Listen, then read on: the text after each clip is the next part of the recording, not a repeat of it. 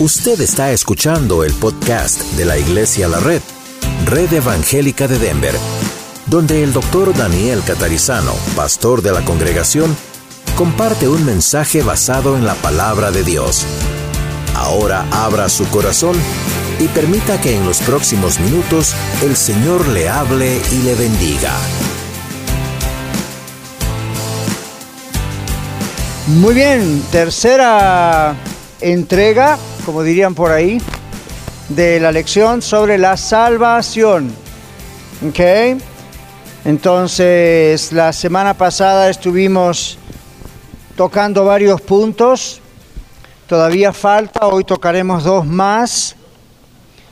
¿Todos tienen su hoja, sí? Good, muy bien. Entonces, vamos a comenzar a leer y recuerden cuando Vamos parando en todos los textos bíblicos que tenemos, excepto en uno que lo voy a leer yo, después vamos parando.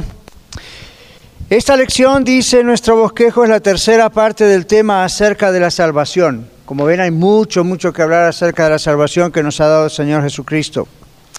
Si usted no ha estado presente el domingo pasado o el anterior, es necesario que obtenga el bosquejo impreso o los bosquejos impresos de la lección o escuche las grabaciones en el podcast. Estamos grabando siempre y recuerde que lo puede escuchar.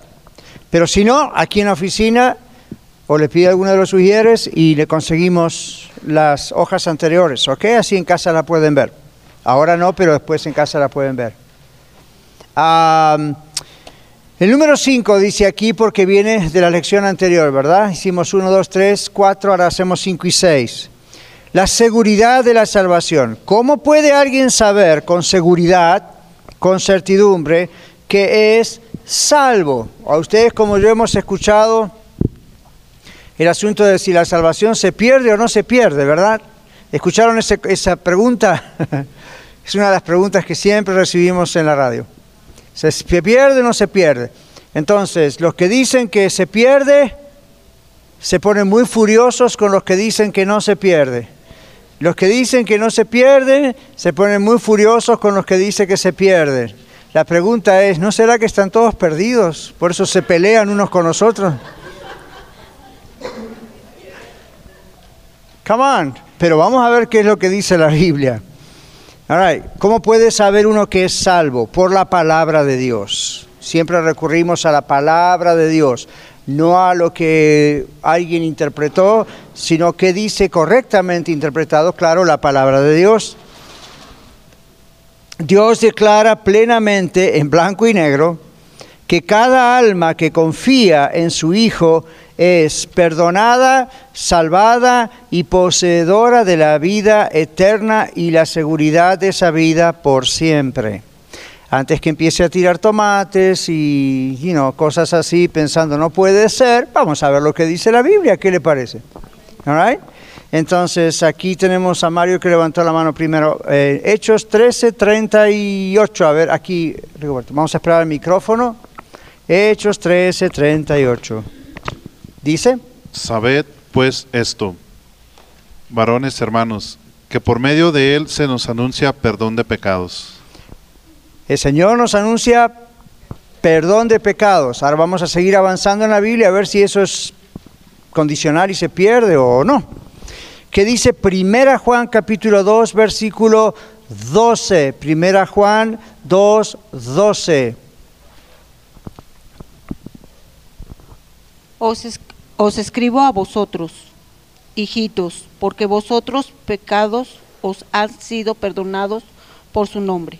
Vuestros pecados han sido perdonados por su nombre. Dice, serán perdonados, están siendo perdonados o dice, han sido perdonados.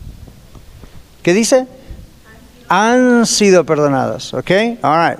¿Qué dice primera, eh, Efesios capítulo 2, versículo 8? Efesios 2, 8 dice... ¿Quién Porque tiene? Por gracia sois salvos por medio de la fe y esto no de vosotros, pues es don de Dios. Ok, y después dice no por obras para que nadie se gloríe. Pero observaron ese detalle, esto no de vosotros. Cuando Dios da algo, es Dios el que lo está dando. Ok, all right. Primera Corintios capítulo 6, versículo 11. Y esto erais algunos, mas ya habéis sido lavados, ya habéis sido santificados, ya habéis sido justificados en el nombre del Señor Jesús y por el Espíritu de nuestro Dios. Ok, vamos a mencionar los verbos que se presentan ahí. ¿Cuál es el primer verbo? ¿Ya habéis sido qué? Lavados. ¿Lavados por quién? ¿Y por qué? Lavados por Jesucristo, por la sangre de Jesucristo. Y dice, ya habéis sido lavados, no dice, seréis algún día lavados, ¿verdad? Ok, ¿qué más dice? Aparte de seis lavados por la sangre de Jesucristo, santificados, ¿qué significa eso? Puestos aparte para Dios. No piensen en ese caso solamente en la santificación como eh, un cristiano debe portarse bien. Ya, por supuesto, pero oh, un cristiano debe, you know, usar el cabello de tal medida o la mujer de tal otra medida. No está hablando de eso ahí, ¿verdad? Dice, es salvo, es lavado por la sangre de Cristo. Una persona que ha sido lavada por la sangre de Cristo, ¿se puede volver a ensuciar? sí y no. no en el sentido de lo que ese texto está diciendo. Lo que ese texto está diciendo es que la salvación a través de la sangre de Cristo es completa. Sí se puede ensuciar en el sentido de que puede ensuciar su corazón, necesita limpiar su corazón, pero no para volver a ser salvo, sino para limpiar su corazón. ¿Ven la diferencia? All Y después dice que han sido también qué? Justificados. ¿Qué aprendimos que es la justificación? Es un término legal. Recuerdan, hace tres domingos atrás decíamos, es un término legal. Legalmente pasamos a ser justificados. Dios nos justifica a través de su Hijo Jesucristo. Obtenemos la ciudadanía. No acá, ok, allá arriba. Ok, en los cielos. Ok, primera Juan 5:13. Paula. Justificados pues por fe, tenemos paz para con Dios por medio de nuestro Señor Jesucristo. Gracias. Romanos capítulo 5, versículo 1. Romanos 5.1. A ver, Rigoberto. Oh, ahí tenemos una mano, gracias. Romanos 5.1 dice. Justificados pues por la fe, tenemos paz para con Dios por medio de nuestro Señor Jesucristo. Gracias otra vez. Entonces ven la palabra justificados otra vez. Justificado es alguien, aparte de que es un término legal, es alguien declarado que inocente, justo. Tal vez no inocente, pero sí justo que no es inocente, por eso Jesús lo lava con su sangre si el pecador pide perdón, como hemos hecho usted y yo. Y entonces a partir de ese momento, la Biblia dice que el Señor nos sella con el Espíritu Santo la promesa. Y es como, es como prácticamente si pusiera un sello en nuestra fuente que diga, es justo delante de Dios. Dios sabe que somos pecadores, pero al aceptar el perdón de Dios, somos declarados por Dios justificados. Y dice justificados pues, ¿por qué? Por la fe. ¿Y qué es eso? ¿Tengo fe de que Dios me va a dar un auto? No, ¿qué es esa fe ahí? Yo creo que Jesucristo es Dios. ¿Qué más? Que murió por mí en la cruz del Calvario y ¿por qué tuvo que morir por mí? Para perdonarme. Para perdonarme porque la paga del pecado es muerte y yo iba seguro al infierno, ¿verdad? Usted también. Entonces, al, poner nuestra confianza en lo que hizo Jesucristo en la cruz, y creer que Él es Dios hecho hombre y creer que venció inclusive la muerte. La Biblia dice somos salvos. Fíjense que no es una creencia intelectual solamente, ¿recuerdan? Es poner, depositar, darle mi vida en sus manos. Esa es la idea, así es como uno es salvo. Siguiente texto. Romanos 8.1, sí, gracias. Ahora pues ninguna condenación hay para los que están en Cristo Jesús. ¿Y quiénes son los que están en Cristo Jesús? Los que hemos recibido a Jesucristo, les hemos entregado nuestra vida. ¿Y qué pasa si pecamos? Abogado tenemos. ¿O no vamos a pecar nunca más? ¿Cuántos de ustedes no pecaron nunca más desde el día que se entregaron a Cristo? Qué bueno, que nadie levantó la mano. Ya alguien iba a decir, ahí reprende el espíritu de mentira. Ahora, cuidado, no jugamos con el pecado, ¿ok? Simplemente sabemos que en este cuerpo de pronto quitamos las manos, quitamos la mirada del Señor y de pronto Pecamos, ya van a ver lo que dice otro texto más adelante en Primera Juan al respecto. Pero ahí dice, justificados pues por la fe tenemos paz. Y este dice, no hay condenación. ¿De qué condenación está hablando? La condenación del infierno. Ahora, ¿cuántos de ustedes se van a ir al infierno? Si usted de veras ha recibido a Jesucristo como Salvador, Señor, no tiene por qué temer que vaya al infierno. Entonces vamos a mirar Juan capítulo 10 versículos 27 al 30. Mis ovejas oyen mi voz y yo las conozco y me siguen. Y yo les doy vida eterna y no perecerán jamás, ni nadie las arrebatará de mi mano. Mi Padre que me las dio es mayor que todos y nadie las puede arrebatar de la mano de mi Padre. Yo y el Padre uno somos. Amén.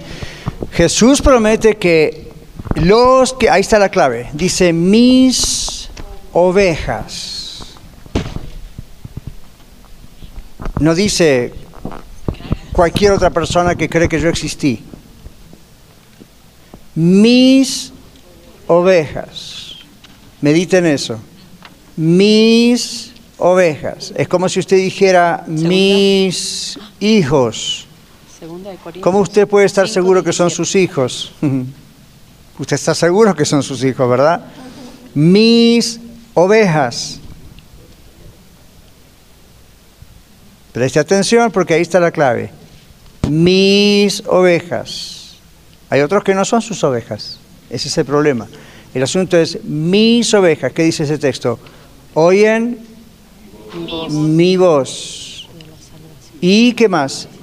Me conocen. ¿Se dan cuenta? Jesús estaba dirigiéndose a personas que son realmente salvas. Mis ovejas oyen mi voz y me conocen. ¿Y qué más dice ahí ese texto? El Padre que me las dio. Mi Padre que me las dio. Que me las dio. ¿Cómo es que se las dio el Padre a Jesús? Ajá, y porque la persona aceptó a Cristo y lo que Jesús hizo en la cruz, y no solo como algo, ah, qué bonito, gracias, thank you, sino, wow, aquí va mi vida. Entonces, entonces esas son las ovejas del Señor, que conocemos la voz del Señor, y entonces Dios ha dado a usted la vida, y ahora esa vida suya y mía se la ha puesto a Jesús en las manos. Y luego que dice, Nadie las puede arrebatar de las manos de mi Padre. Mi Padre y yo somos uno, la deidad de Jesús, ahí está, ¿verdad? Entonces, nadie las puede arrebatar de la mano de mi Padre. Mi Padre mayor es que todos. Entonces, tengamos cuidado cuando oramos, ¿ok? Atribuyéndole a Satanás poderes extras. Ahí la palabra de Dios dice, si usted de verdad, genuinamente, ha entregado su vida al Señor Jesucristo, es una oveja de Dios. Jesús muchas veces usó el término de redil las ovejas, era el ambiente de su época fácil para todos entender. Mis ovejas oyen mi voz y me conocen. Y mi Padre mayor es que todos, y nadie las puede arrebatar de la mano de mi Padre. ¿Ustedes ven seguridad allí o no hay seguridad? Es toda la seguridad que necesitamos. Más tarde vamos a hablar de qué pasa cuando nos portamos mal, la idea. Pero, pero, pero hasta ahí, hasta ahí estamos bien. Ahora, hay otro texto donde el apóstol Pablo dice, por lo cual estoy seguro de que ni la muerte, ni la vida, ni ángeles, ni principados, ni potestades, ni lo presente, ni lo porvenir, ni lo alto, ni lo profundo, nada ni nadie nos podrá separar del amor de Dios que es en Cristo Jesús, Señor nuestro. Esa palabra amor, no piense en violines, flores y algo solamente sentimental. Está hablando justamente, estamos en las manos de Dios nadie nos puede arrebatar de la mano de Dios. Ok, ¿tenía un comentario Ana o alguien? No, era una pregunta cuando dice... aquí. Perdón, eh, era una pregunta ahí cuando dice mis ovejas, eh, ahí es donde entra en juego, pastor, el aspecto de, que somos adoptados. Ahora somos hijos adoptados, Claro. la adopción. Inclusive Jesús dijo, tengo otras ovejas que no son de este redil, y estaba pensando posiblemente que no son solamente judíos, sino gentiles, como nosotros, ustedes y yo, al menos que haya algún judío presente, pero, ¿verdad? Entonces, pero también eh, en las parábolas del redil él explica que no todos son ovejas de él. Entonces, los que somos sus ovejas conocemos al Señor. Y en aquel tiempo las ovejas conocían la voz del pastor. Es más, yo les expliqué hace unos cuantos sermones atrás, creo, que eh, los ah, pastores de ovejas en esa época le ponían nombre a las ovejas. Así como usted y yo le ponemos nombre al perro, al gato, ¿verdad? Y- y cada uno tenía su nombre. Y las ovejas no seguían a otros pastores que andaban por ahí más cerca, solamente reconocían el sonido auditivo de la voz de su pastor y la forma en que lo llamaba. ¿Ok? Entonces el Señor usa eso que era muy conocido para ellos para decir, hay muchas ovejas dando vueltas, pero mis ovejas conocen mi voz. Y dice, no conocen la voz de los extraños, dice la palabra. No le harán caso. ¿Por qué? Si usted de veras conoce yo al Señor Jesucristo, de verdad, una de las pruebas de que somos salvos es que no prestamos atención a otras voces que pretenden reemplazar al Señor Jesús. Porque para nosotros es, esta voz no la conozco. Entonces, esa voz puede venir de muchas formas. Si usted conoce la palabra de Dios, usted conoce la voz de Dios, usted conoce cómo habla Dios. No solo por versículos que se usen, porque eso lo puede hacer hasta el diablo. ¿Se acuerdan las tentaciones? Esa no es la idea. La idea es, ok, ¿es realmente esto de la palabra de Dios? Sí, ok, estoy escuchando la voz de Dios. Ok. Eh, Marta tenía una pregunta.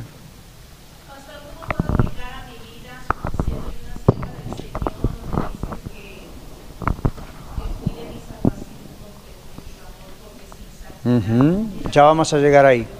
Ya vamos a llegar ahí. Marta pregunta, ¿qué hacemos con el tema de esa pregunta de qué significa cuidar nuestra salvación con temor y temblor? ¿Ok? Hace no muchos mensajes atrás yo toqué rápido eso, pero más adelante vamos a estar hablando de eso. ¿Ok? Es una pregunta que siempre naturalmente surge.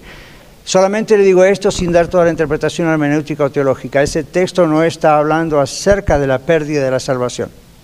Está hablando de cuidar con temor y temblor algo que tenemos. Como quien cuida un tesoro, no lo cuida para que se lo quiten necesariamente, porque el Señor dice nadie las puede arrebatar de la mano de mi, Padre, sino que lo está cuidando con el propósito de lo que el contexto de ese texto dice. En el trabajar en algo que nosotros tenemos y el frutificar y el cuidar eso, porque vamos a dar cuentas delante de Dios por la vida que hemos pasado en esta tierra. ¿Ok? Pero vamos a entrar más en el detalle. Miguel. Sí, pastor, yo le quería preguntar, yo he hablado con algunas personas sobre la salvación y se les hace imposible creer que en esta vida una persona puede obtener la salvación. Algunas personas creen que hasta es como, como faltarle el respeto a Dios decir que uno obtiene la salvación en vida, pero ¿cómo más se le puede explicar a una persona? Detrás de ese contexto, Miguel, gracias por la pregunta, detrás de ese contexto viene eh, la teología de la Iglesia Católica, de la Iglesia Romana, donde la salvación es por obras. Entonces suena arrogante pensar que uno solamente por fe puede ser salvo aquí. Porque si la salvación es por obras y yo no voy a hacer obras, entonces ¿quién creo yo que soy? ¿Más que Dios? Ese es el razonamiento atrás de esa teología, en parte. Y la idea es, ellos no comprenden que la gracia de Dios implica que Jesucristo fue mi reemplazante, mi sustituto para morir por mí y que yo, usted, poner nuestra confianza en el Señor Jesús no es solamente una cuestión teológica, una cuestión histórica, una cuestión mental, sino es morir a mí mismo para darle mi vida al Señor. ¿Qué hacemos en el bautismo por inmersión? Eso es lo que significa. No solamente cuando la persona está en el río, en el mar o en el bautisterio, como tenemos acá, el hecho de que estamos ahí parados, estamos diciendo varias cosas, graficando. Una de ellas es, creo que Jesucristo es el Hijo de Dios, vino a esta tierra, vino a este mundo. Cuando el pastor lo pone debajo del agua y lo vuelve a levantar, la idea es, la persona está diciendo gráficamente, yo creo que Jesucristo murió y fue enterrado, y que resucitó al tercer día por mí para darme vida eterna. Pero también lo que usted está diciendo el día que se bautizó Es yo muero a mí mismo. Y aquí dejo enterrado a Daniel. Ya mi vida no es mía, es del Señor. Y ahora me levanto una nueva vida con el Señor. Esa es la idea. Aparte de la idea escatológica del futuro, cuando venga el Señor, los muertos resucitarán primero. Entonces, el concepto de la salvación por obras crea esa pregunta, Miguel, pensando, es arrogante pensar que somos salvos. No, no comprenden lo que es la gracia de Dios, lo que conlleva vivir para el Señor, lo que conlleva morir a uno mismo porque el Señor ahora es nuestro Señor. No se entiende todo eso, entonces se piensa que es arrogancia. Si lo entendieran bien bíblicamente, se dan cuenta que es una vida gozosa y triunfante, pero quebrantada constantemente delante del Señor. No es una vida que depende de uno mismo. En cambio, en la salvación por obras, uno tiene que depender de uno para ser salvo. ¿Quién puede ser salvo?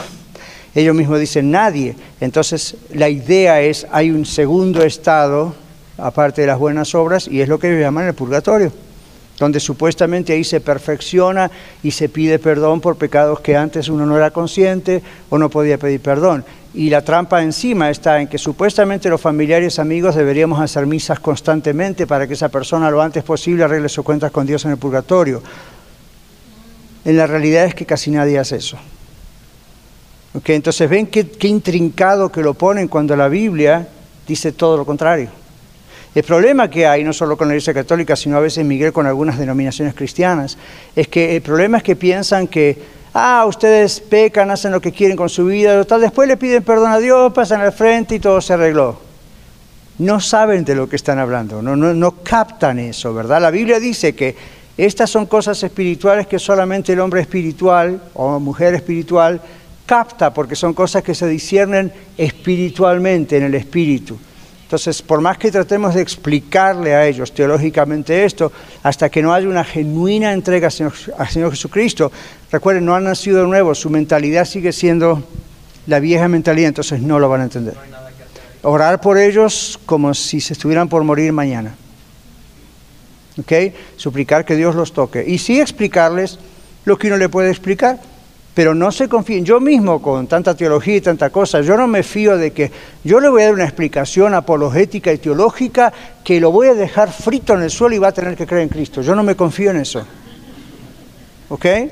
No, no, no crean que por labia eh, es el Espíritu Santo toca a una persona, la persona se arrepiente y cree en Cristo. Ese es el centro del asunto. Y uno hace lo mejor que puede para explicar. Pero yo estoy predicando ahí dentro de un rato y no estoy pensando, depende de mí que fulano sea salvo y crea. No depende de mí. Uno presenta el mensaje. ¿Okay? Nos vamos atrasando, pero vamos a seguir. Tenemos varios textos bíblicos. A ver si después tenemos más tiempo a preguntas. All ¿dónde estábamos? Romanos 8.1. No, sí. Juan. 10, 20 al 27 30. Ya. lo leímos. Pero también la Biblia habla, de, ah, habla acerca de las evidencias de la salvación paz interior, deseo de estudiar la Biblia, deseo de orar, deseo de separarse de un estilo pecaminoso. Y estas son una lista muy cortita de todo lo que es. Segunda Corintios 5, 17 dice... Dice de modo que si alguno está en Cristo, nueva criatura es. Las cosas viejas pasaron, he aquí, todas son hechas nuevas. Gracias. Y esa versión está bien, pero la versión original es un poquito más fuerte ahí. Las cosas viejas pasaron, a partir de hoy todo comienza de nuevo, es la idea. ¿Ok? Eso no es algo, oh, pup, ya está. Es ahora, es una nueva vida para mí. ¿Ok? Entonces, si hemos nacido de nuevo, comienza todo de nuevo. Lo que Pablo está diciendo es, ¿Dios nos cuenta nuestros pecados pasados antes de ser cristianos? ¿Verdaderamente? No. No. Entonces usted no puede decir, ah, yo tengo a Cristo en mi corazón, hermano, pero sabe, antes de conocer a Cristo yo era una adúltera. Eso fue antes de conocer a Cristo. Mientras usted no siga en adulterio, hoy no hay problema. Ya fue perdonado ese pecado. Ya, ya está lavado ese pecado. Alguien me preguntó, yo les conté hace semanas atrás, después de la reunión, ¿y qué tal si yo estuve en la guerra y maté a alguien? Entonces Dios, la Biblia dice en los diez mandamientos, no matarás. Y yo le dije, sí, pero en la Biblia también hay guerras y hay soldados. y la Biblia dice que el gobierno tiene por obligación defender a un pueblo. Cuando un soldado está bajo el gobierno, no tiene autonomía en sus decisiones. El gobierno le da órdenes. Entonces, si alguien va está mal en lo que ocurrió en esas muertes, la responsabilidad es sobre el gobierno, no sobre ese soldado. ¿Ok? Ahora, ese es otro tema, pero para que se den cuenta la idea. Perdón, voy a hacer la pregunta sobre el mismo tema. En la, eh, el lenguaje original dicen no matarás o no asesinarás. Dice, no la idea es en hebreo, no pensarás matar a alguien, y, eh, como un asesinato que no es la idea de en la guerra uno tiene que matar porque está bajo una orden. ¿okay? Es más la idea esa. Es la idea de predeterminación. ¿okay? Es, por ejemplo, la misma idea de predeterminación que el Señor Jesús usa en cuanto al adulterio. Oíste que fue dicho, los diez mandamientos, no adulterarás. Y dice el Señor, pero yo les digo, cualquiera que que mire una mujer para codiciarla, es decir, en su mente ya está pensando, me acostaría con ella, delante de Dios ya pecó. Esa es la idea de predeterminado. Aunque no haya ocurrido el hecho, si, si entretiene el pensamiento y no lo echa de sí, entonces es como si lo hubiese hecho. Y ese es el problema con la expresión no matarás. La idea es no estarás concibiendo la idea de matar. ¿Okay? No está diciendo, porque el mismo Señor después en el Antiguo Testamento dice, vayan e invadan tal lugar que son todos y no, una bola de idólatras y, usted dice, wait a minute, ¿dónde está los matarás? Entonces es cuestión de ver e interpretar bien la Biblia. ¿okay? Siguiente texto. El alcance de la salvación, punto 6. La salvación incluye tres aspectos, pasado, presente y futuro. Pasado, la salvación de la penalidad del pecado, lo que veníamos hablando. Puesto que Cristo ha asumido la completa penalidad, comprendemos esa terminología, ¿verdad? Cristo en la cruz asumió la pena nuestra, la pena nuestra de nuestro pecado, la cual merecían nuestros pecados, somos librados de sus consecuencias. Juan capítulo 5, versículo 24, ¿qué dice? De cierto, de cierto os digo, el que oye mi palabra y cree al que me envió, tiene vida eterna y no vendrá a condenación, mas ha pasado de muerte a vida. Entonces tiene vida eterna y el que creyó y no vendrá a qué? A condenación. ¿Se acuerdan Romanos 8.1? No hay condenación para el que está en Cristo Jesús. Y aquí dice, la clave aquí es si uno de veras creyó. Ese es el punto. Entonces a mí cuando me preguntan, pastor, ¿usted cree que la salvación se pierde? Yo siempre digo, es una muy mala pregunta. La pregunta no es si la salvación se pierde porque Dios dice que la salvación no se pierde. La pregunta debería ser, ¿es esa persona cristiana o no? ¿Es esa persona salva o todavía no? ¿Ven? O la pregunta está mal hecha. Es como decirle a alguien, ¿es verdad que Cristo vino? Cristo vino. La pregunta no es si Cristo vino o no vino. Cristo vino. Está en la Biblia y hay pruebas arqueológicas, históricas, el Nuevo Testamento está más documentado que ningún otro libro histórico. ¿Usted sabía eso? No lo sabía. A ella se lo lleva como bonus hoy. Entonces, y todavía existen más de 5.000 documentos originales. ¿Sabes cuánto existen acerca de Buda y, los hindúes y todo? 100, 200, 1000 en algún caso, raro. Entonces, el punto no es si Jesús vino o no vino. Jesús vino. El punto es, ¿qué cree usted acerca de Jesús? Y ha entregado usted su vida. Ese es el punto. ¿Ok? Muy bien, entonces, somos librados de las consecuencias. 5.24. Romanos 8.1, ya lo leímos. ¿Ok? Ya lo leímos antes y ese es el texto que acabo de mencionar. Aquí no hay ninguna condenación para los que están en Cristo Jesús. Ahí está la clave, en esa palabra, los que están, en esa expresión.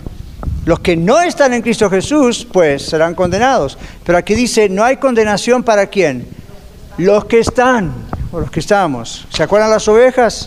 Mis ovejas. Hagan esa, cuando leen la Biblia, hagan esos paralelos. Mis ovejas, los que están, todo aquel que cree, ¿ven? No hay duda, no hay duda ahí, ¿ok? Ahora, seguimos.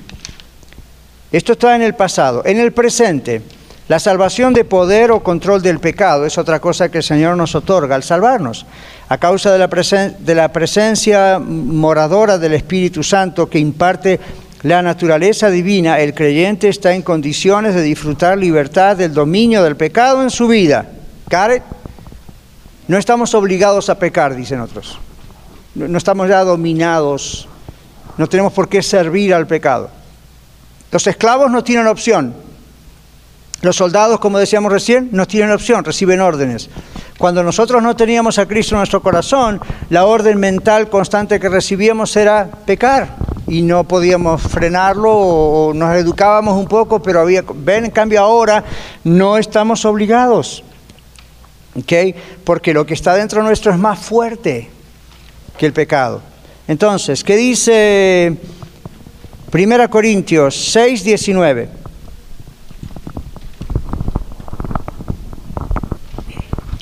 ¿O ignoráis que vuestro cuerpo es templo del Espíritu Santo, el cual está en vosotros, el cual tenéis de Dios y que no sois vuestros? ¿Cómo termina esa parte? Y que no sois vuestros. ¿A quién le pertenece su cuerpo? ¿Está seguro? Pues más vale que use ese cuerpo. Y eso va en todos lados, no piensen solamente en la inmoralidad sexual. Eso está muy fuertemente expresado en Corintios. El cuerpo es templo del Espíritu Santo.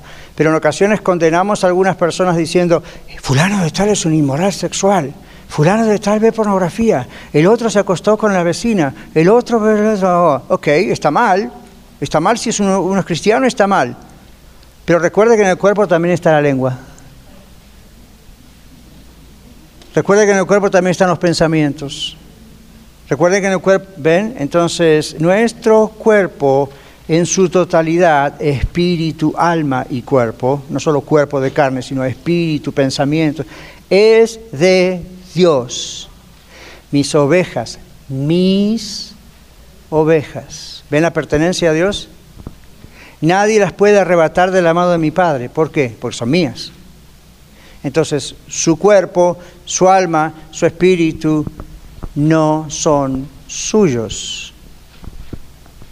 Usted tiene un nombre que sus padres le pusieron, tiene un número de documento, tiene huellas digitales, sus neuronas son suyas, pero todo es de Dios. Entonces usted no puede decir, yo voy a la iglesia, pero después con mi vida hago lo que quiero, nadie se puede meter en mi vida. El problema es que nadie se va a meter en su vida excepto Dios. Si usted es de Dios, usted no puede pensar así. Si usted piensa así, eso es una prueba de que usted nunca conoció a Dios. No es de Dios. Los pensamientos de Dios no son esos. Usted, usted puede estar equivocado, puede ser un, pecado, un pecador flojo, un cristiano, perdón, flojo, está pecando y de pronto cae. Pero la misma convicción de pecado y el levantarse y pedir perdón muestra que usted conoce a Cristo. El Espíritu Santo no se ocuparía de usted para que se arrepienta porque es un cristiano que es de Dios, es una oveja de Dios. El Espíritu Santo va a trabajar con el que no conoce a Cristo para que se arrepienta y venga a Cristo. ¿Ok? Entonces, por eso yo no estoy en el trabajo de tratar de transformar a los políticos o a la sociedad. Esa no es nuestra función. Nuestra función es predicarle al único que puede hacer esa transformación. Entonces, no le vamos a pedir, como dice un refrán por ahí, peras al árbol de olmo de aceitunas, ¿verdad? Por su fruto los conoceréis. Entonces, nuestra función como cristianos no es ser moralistas, no es ser tratar de ir a cambiar y no a este, al otro, que todavía no conocen a Cristo. ¿Cómo le vamos a pedir que se comporten como hijos e hijas de Dios si aún no son hijos e hijas de Dios? Pero entre nosotros, oye, porque nuestro cuerpo no nos pertenece. Y recuerden, cada vez que vean la palabra cuerpo allí es espíritu, alma, mente, cuerpo, no es solamente el cuerpo físico, ¿ok? All muy bien, seguimos. Segunda Pedro 1, versículos 3 y 4. ¿Quién lo tiene? Aquí adelante, hermano Rigoberto. Segunda Pedro 1, 3 y 4. Presten atención a la naturaleza divina que menciona el texto.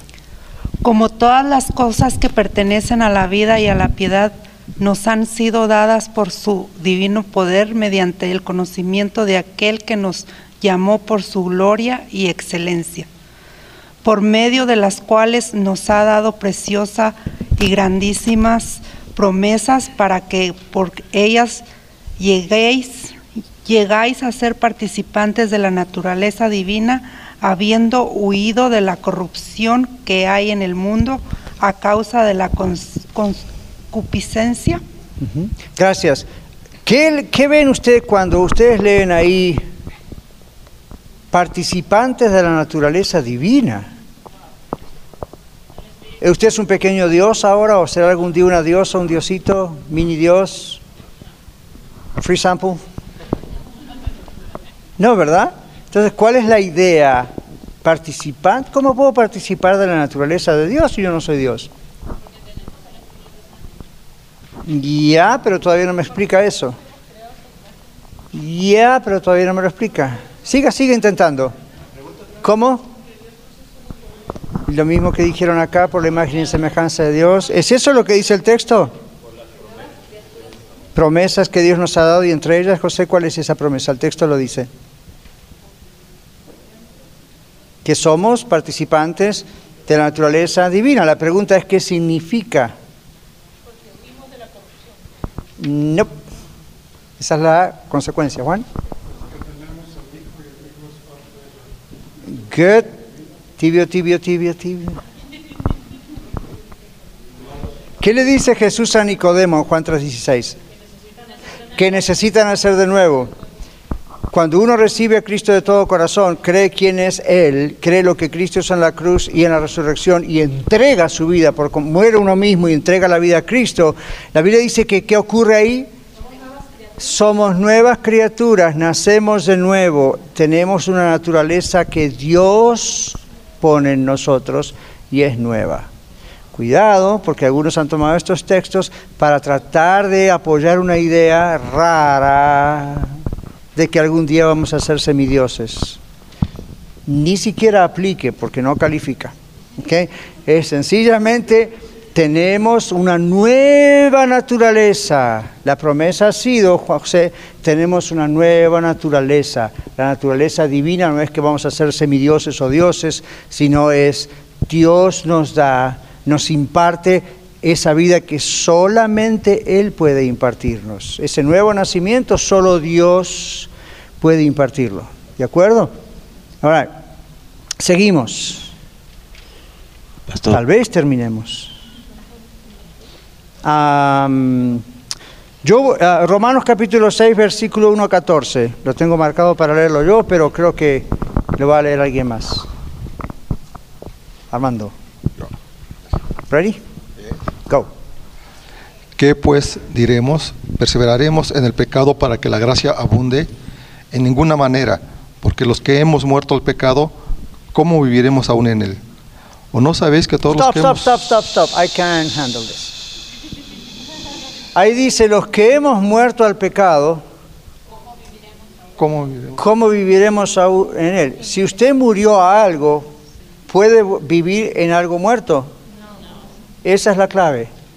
Si somos de Cristo, y lo somos, hemos muerto al pecado. La idea es a la esclavitud del pecado. ¿Recuerdan? Ya no somos pertenecientes al pecado, somos nuevas criaturas. Ahí está la clave. Ok, continuamos. ¿O no sabéis que todos los que hemos sido bautizados en Cristo Jesús hemos sido bautizados en su muerte? Porque somos sepultados juntamente con Él para muerte por el bautismo. ¿Se acuerdan lo que dijimos del bautismo, lo que significa? Ahí está. A fin de que como Cristo resucitó de los muertos por la gloria del Padre, así también nosotros andemos en vida nueva. Vida nueva. Naturaleza divina. Volver a nacer. Porque si fuimos plantados juntamente con Él la semejanza de su muerte, así también seremos en la de su resurrección.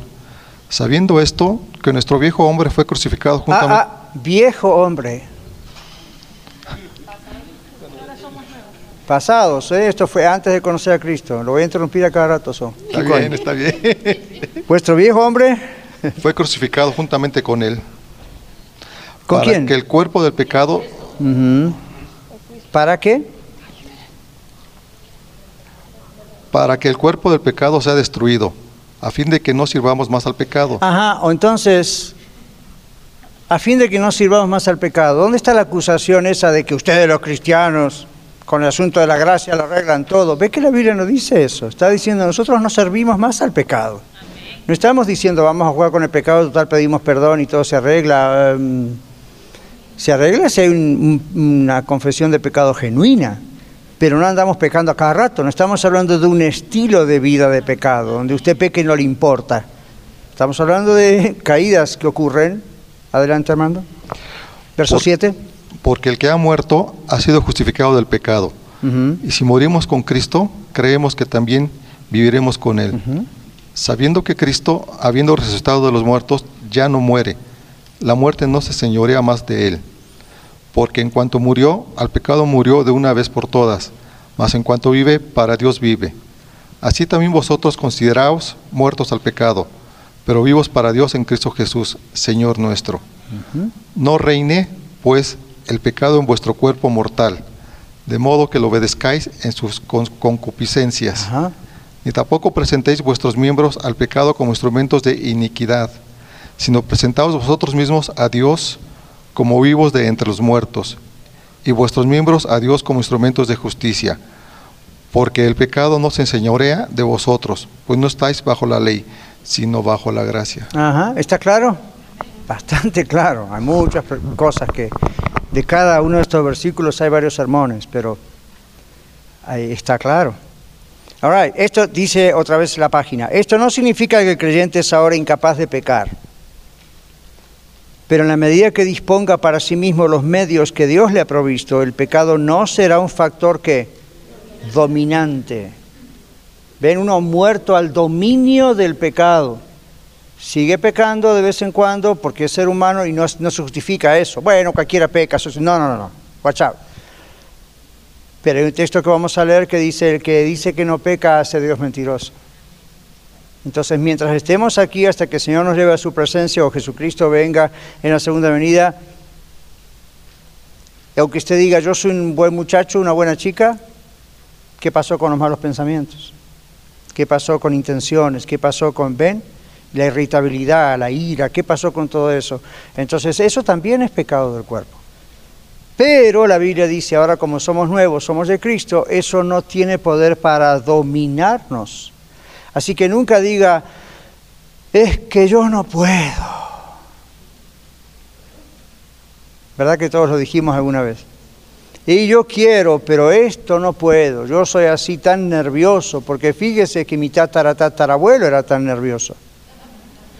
Y Freud dijo que recibimos todo eso, de olvídese. La responsabilidad es nuestra, no podemos proyectar hacia el pasado, ni hacia el presente, ni hacia el futuro. Entonces es nuestra responsabilidad y, si nosotros tenemos a Cristo en nuestro corazón de verdad, voy a decir algo sin ninguna connotación política, sí se puede. Aclaro que no hay ni la más mínima connotación política. Pero de este no se olvidan nunca. All Muy bien. Nadie puede decir no puedo, pastor, no puedo, hermano. Es muy difícil. Entonces, ¿no tiene a Cristo en su corazón? El poder del Espíritu Santo que vive en usted es más poderoso que el pecado. ¿Ok? Entonces dice aquí, no tenemos por qué obedecer al pecado. A veces nos juega una mala pasada y caemos, pero no tenemos por qué hacerle caso. Hoy tenemos poder, antes no. Ese es el punto. Con, la salvación, con la nueva vida, viene ese poder para salir adelante. ¿Ok? Entonces no se le puede echar la culpa a nadie. No hagamos lo de Adán, ¿verdad? La mujer que me diste. ¿Y qué hizo la mujer? El diablo me tentó. Siempre alguien se le echa la culpa. En realidad le echaron la culpa a Dios. La mujer que me diste. Si me lo hubieses dejado elegir a mí, Señor, pues no había otra. ¿Ok? Es más, Dios la sacó de la costilla de él. Hmm. Entonces, el punto ahí no está en transferir la culpa. El punto es, si yo pequé es porque yo quise pecar. Aun cuando ya no soy esclavo del pecado y tengo el poder para no pecar. Si estoy en comunión con Dios y agarrado bien del Señor, Voy a tener fuerzas para no pecar. Eso es lo que llama la Biblia la llenura del Espíritu Santo. Cuando Dios nos llena y nos domina, es muy difícil pecar. Podría llegar a ocurrir, pero es muy complicado porque ahí está, ¿verdad? Como un monstruo y uno dice, no, no te quiero. All right? Ok, vamos a ver si logramos terminar. Acá dice la lectura, el estudio y la obediencia a la palabra de Dios. ¿Qué dice 2 Timoteo 2.15? Allí, hermano Juan. Ay, cuidado con el cable. Sí, llega, llega. Ok, gracias.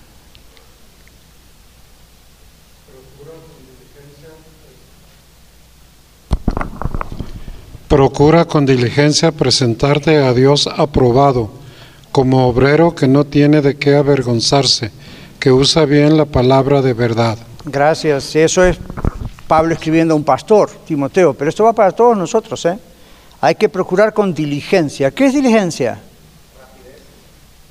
Mm, ¿Se puede usar como rapidez en español? Cuidado. ¿Alguien tiene la Biblia en inglés? Dedicación. Cuidado, pero ser diligente en algo, ¿a qué se refiere? ¿Cómo, cómo? Hacerlo bien, mucho empeño, requiere el empeño, esfuerzo, dedicación, separar el tiempo. Oh, ya. Entonces, para interpretar bien la palabra de Dios, eso es lo que se necesita, entre otras cosas, ¿verdad? Con diligencia. Uno dice, yo voy a usar bien la palabra de Dios. ¿Ok? Hay disciplina en eso. Muy bien. Entonces, esto es para todos los creyentes. Punto 2, mantenerse constantemente en contacto con Dios por la oración. Hebreos 4, 14 al 16.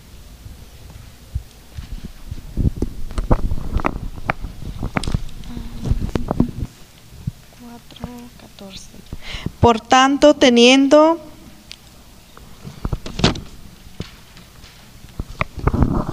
Teniendo un gran sumo sacerdote que traspasó los cielos, Jesús, el Hijo de Dios, retengamos nuestra profesión, porque no tenemos un sumo sacerdote que no pueda compadecerse de nuestras debilidades, sino uno que fue tentado en todo, según nuestra semejanza, pero sin pecado.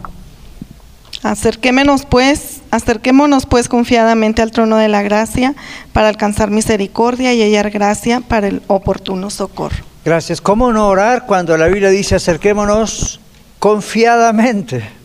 Miguel, este es otro problema con lo que mencionaba usted recién. Cuando decimos, vamos a orar a Dios, no necesitamos otro mediador en el nombre, por eso oramos en el nombre de Jesús, ¿verdad? En el nombre de Jesús vamos, y, al otro lado dice, no, no, no, necesitamos otro mediador para que nos acerque al mediador. No, eso no es lo que la Biblia dice confiadamente, y lo que siempre repetimos, ¿qué pasó en el momento en que Jesús murió con el velo que se rasgó de arriba para abajo? ¿Qué dividía ese velo en el templo original? El lugar santo del lugar santísimo. En el lugar santísimo nadie podía entrar. Somos sumo sacerdote una vez al año, y más vale que entrara limpio, porque si no, salía muerto de ahí, dice la Biblia, ¿verdad? Por eso tiene una cuerda colgada para sacarlo porque nadie podía entrar ahí. Ahora dice, en el momento que Cristo murió en la cruz, Él abrió el camino, abrió el paso. ¿Recuerdan cuando el Señor Jesús dijo, yo soy el camino, la verdad y la vida? ¿Y qué dice después? Nadie viene al Padre. Fíjense qué interesante que no dice nadie va al Padre, dice nadie viene al Padre, sino por mí. Él es el puente. Él es el que rompió esa separación. Tenemos acceso, entonces, ¿cómo no orar? ¿Cómo no estar constantemente en contacto con el único que nos puede ayudar? ¿Ok? All seguimos adelante, pero este es otro beneficio de la salvación, ¿ok? Esto no lo tiene cualquier persona, esto lo tiene la persona salva. Tres, la entrega de su propio cuerpo a Dios para tener una vida recta y útil. Romanos 6, 13 y luego 12 del 1 al 2.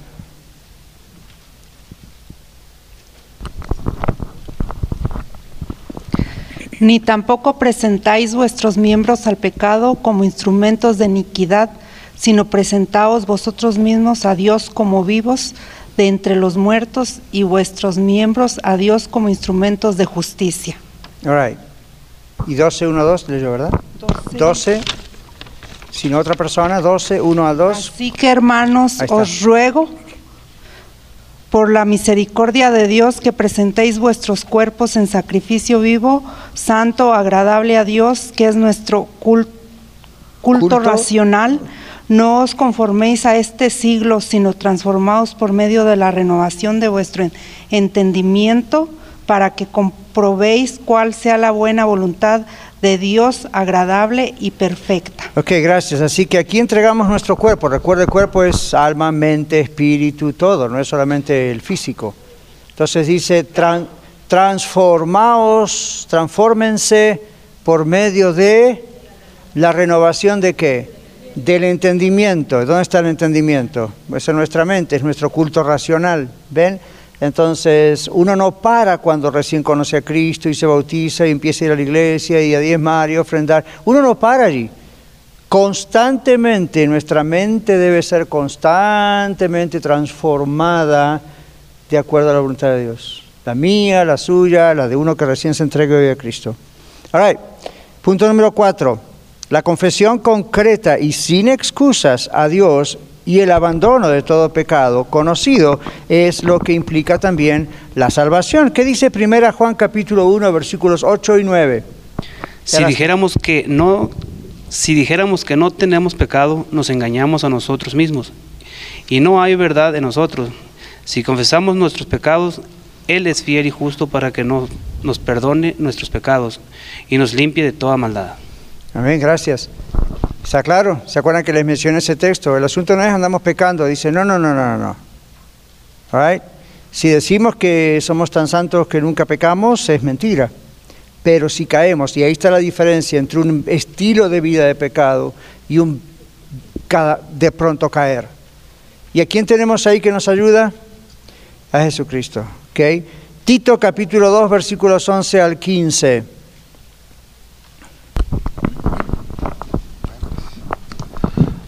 Porque la gracia de Dios se ha manifestado para salvación a todos los hombres, enseñándonos que renunciando a la impiedad y a los deseos mundanos, vivamos en este siglo sobria, justa y piadosamente, aguardando la esperanza bienaventurada y la manifestación gloriosa de nuestro gran Dios y Salvador Jesucristo, a quien se dio a sí mismo por nosotros para redimirnos de toda iniquidad y purificar para sí un pueblo propio, celoso de buenas obras.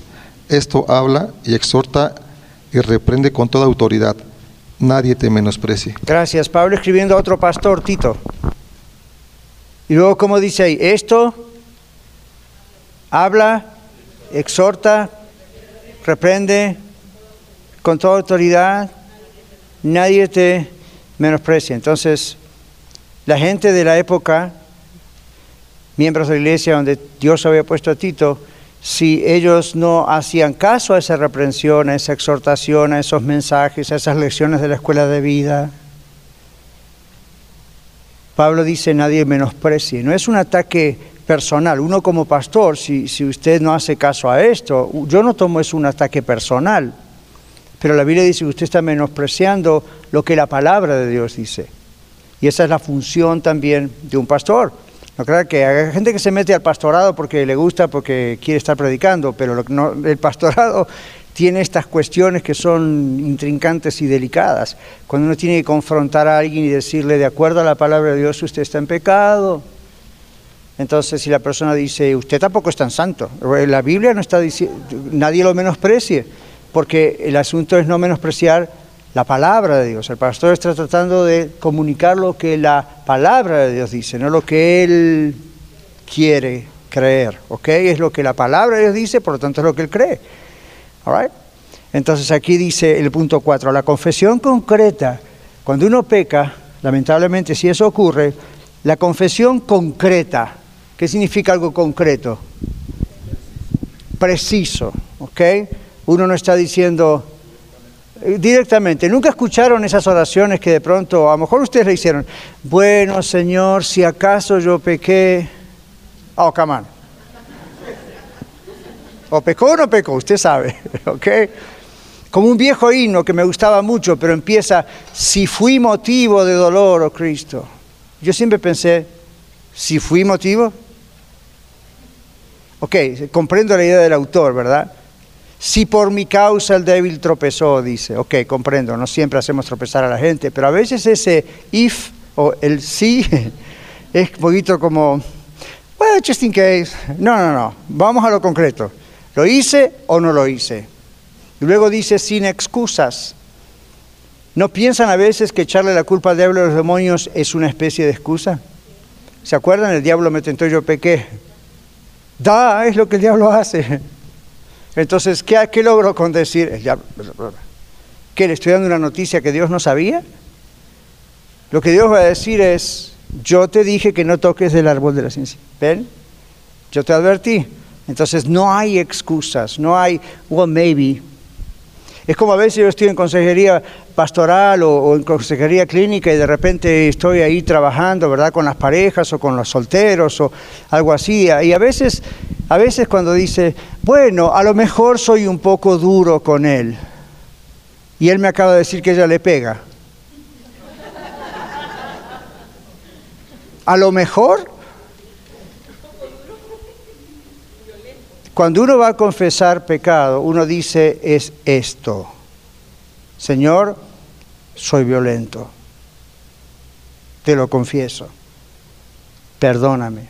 Y usted dice, bueno, pastor, pero Dios ya sabe. La Biblia tiene un texto que dice que Dios ya sabe antes que abramos la boca y le pidamos. Dios quiere confesión. ¿Sabe lo que significa confesión? Que yo estoy de acuerdo con lo que Dios dice acerca de esto. Si Dios me dice, Daniel, eres violento, física o verbalmente, yo no le puedo decir, Señor, ¿ya viste a mi esposa? O no le puedo decir, Señor, lo que pasa es que a veces me pongo nervioso. Fíjese que hice un test y en el test el psicólogo me dijo que tengo, o fui con el psiquiatra y me dijo que hay un gene que tengo por ahí. Cuidado, concreto. Cuando el Señor dice, usted es esto, usted ha hecho esto, hija, hijo, has hecho lo otro, directamente, sí, padre, tienes razón, es exactamente lo que me ha ocurrido, es exactamente lo que he hecho y me duele y estoy avergonzado de eso. ¿Cómo pude haber hecho eso? Perdóname, Señor. Entonces Dios dice, ok, ¿recuerdas la sangre de mi hijo? Estás limpio. Pero si yo empiezo con excusas, si le doy la vuelta y que por aquí, que por allá, no va a haber limpieza. Eso no es confesión. Okay, eso es un I'm so sorry, pero hasta ahí. Cuando hay una verdadera confesión de pecados, hermanos, hay compunción del corazón. ¿Se acuerdan cuando leíamos el otro día en el texto de Santiago, hace dos domingos atrás? Vuestra risa se convierta en lloro. Y uno dice, ¿cómo? ¿No es que Dios nos llamó una vida abundante y gozosa? Sí, pero cuando pecamos, nuestra risa se convierte en lloro. Tiene que ser una verdadera y genuina compunción por el pecado y repulsión por el pecado y un, decir, ok, hasta acá, Señor. ¿Sabe que cuando uno hace eso, Dios le da poder para no volverlo a hacer, para no volver a pecar? Pero mientras uno ande dando vueltas o excuse o, le, empuje a cualquier otro, no va a ocurrir el cambio. ¿Ok? All vamos concluyendo. El futuro. ¿Se acuerdan? La salvación es pasado, presente, futuro. La salvación de la presencia del pecado. Esto será realidad en la venida de Cristo. Es decir, mientras Jesús no venga, aquí vamos a estar batallando con el tema del pecado, la gente alrededor nuestro y todo eso. Cuando Él resucite a los muertos y los transforme, o a nosotros, si bien en este momento nos transforme, de manera que ellos puedan tener cuerpos inmunes al pecado. ¿Qué significa la palabra inmune? Usted lo sabe. Usted no se puede, ¿qué? Eh, no se le puede contagiar, ¿verdad? Entonces uno está inmune. ¿De acuerdo? Cuando tengamos ese cuerpo glorificado, entonces vamos a estar inmunes a todo lo demás. Mientras tanto, todavía no. También al deterioro y a la muerte. ¿Ustedes sabían que ese cuerpo nuevo no va a poder morir? ¡Yay! ¿Usted sabe que ese cuerpo nuevo no se va a deteriorar? ¿Ok? No va a haber enfermedad. All Este es el aspecto final de la salvación. O sea que todavía estamos en el medio. Somos salvos, pero falta algo todavía. Y es que estemos cara a cara con el Señor, pero para eso necesitamos un cuerpo nuevo, glorificado. ¿Ok? All ¿Qué dice Hebreos 9, 28 y 1 Tesalonicenses 4, 13 y 18 y concluimos? A ver, hermanos. All Hermano Juan. Ok, está bien, no importa el orden. Primera Tesalonicenses 4, 13 al 18, por favor. Tampoco queremos, hermanos, que ignoréis acerca de los que duermen, para que no os entristezcáis como los otros que no tienen esperanza. Porque si creemos que Jesús murió y resucitó, así también traerá a Dios con Jesús a los que durmieron en él. Por lo cual os decimos esto en palabra del Señor, que nosotros que vivimos, que habremos quedado hasta la venida del Señor, no precederemos a los que durmieron, porque el Señor mismo, con voz de mando, con voz de arcángel y con trompeta de Dios, descenderá del cielo, y los muertos en Cristo resucitarán primero. Luego nosotros, los que vivimos, los que hayamos quedado, seremos arrebatados juntamente con ellos en las nubes para recibir al Señor en el aire, y así estaremos siempre con el Señor. Por tanto, alentaos los unos a los otros con estas palabras. Amén. Ven la esperanza, la salvación se concreta, ya está concreta porque somos salvos, pero lo que falta, nuestro cuerpo, se concreta cuando Jesucristo venga. Si usted y yo estamos muertos, resucitaremos y seremos resucitados con un cuerpo nuevo. Si el Señor viene ahora, estamos vivos y todos preferiríamos eso, ¿verdad? Pero no importa si estamos muertos o vivos. Si el Señor está viniendo en este momento y estamos ahora vivos, nuestro cuerpo milagrosamente será transformado en un abrir y cerrar de ojos clic, así, dice. Entonces, esas son las condiciones para poder estar físicamente cara a cara con el Señor. Y luego dice, el Señor vendrá en las nubes, seremos arrebatados. Y cuidado porque a veces se lee mal la Biblia. Algunos leen, y allí estaremos siempre con el Señor. No dice que vamos a estar flotando en las nubes, en el aire. Dice, así estaremos siempre con el Señor. Okay, así en esa nueva condición. Hebreos capítulo 9, 28 y concluimos. Emma. Así también Cristo fue ofrecido una sola vez para llevar los pecados de muchos y aparecerá por segunda vez sin relación con el pecado para salvar a los que le esperan. Amén. Cuando dice para salvar a los que le esperan, nosotros no es que todavía no somos salvos, ¿ok? Sino es para concretar completamente este viaje. Amén. Y dice que nos tenemos que alentar unos a los otros con esto. Así que estas son cosas para darnos ánimo, no solo cuando alguien muere de entre nosotros, sino aún ahora mientras estamos vivos. Una pregunta última.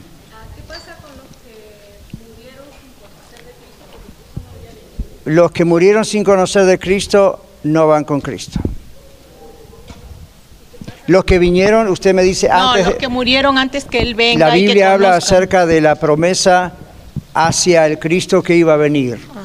Si murieron creyendo en esa promesa, murieron como nosotros creyendo en la segunda venida. ¿Y qué pasa con los judíos que murieron sin creer en Cristo? Los judíos son seres humanos igual que nosotros. No, porque alguna vez alguien me dijo que ellos iban a tener segunda oportunidad. En la Biblia habla acerca de que quizá hay una segunda oportunidad porque son judíos. Hay otro texto que dice luego todo Israel será salvo y a veces eso crea confusión. Cuando lleguemos a esa parte que se llama de escatología, es decir, hacia el futuro, vamos a mirar cada versículo, ¿ok? Cada versículo. Usted me hace una pregunta que si me lo hubiese hecho hace una hora, nos pasábamos el resto de la hora hablando de eso. pero, está bien, son temas que vamos a ir hablando. Por eso ven que son varios, varias lecciones sobre lo mismo. Acá dice, ¿cómo? Por eso, venga, gracias. Lo vamos a nombrar a Miguel como Market Director director de mercadeo de la Escuela de Ministerio. ¿Están todos de acuerdo? Sí, ok, listo. ok. Dice, en la lección del próximo domingo estaremos estudiando acerca de los resultados de la salvación que nuestro Dios nos ha dado. Amén. Así que no se pierda el próximo capítulo de la salvación. Muchas gracias por escuchar el mensaje de hoy. Si tiene alguna pregunta en cuanto a su relación personal con el Señor Jesucristo o está buscando unirse a la familia de la Iglesia La Red, por favor no duden en contactarse con nosotros.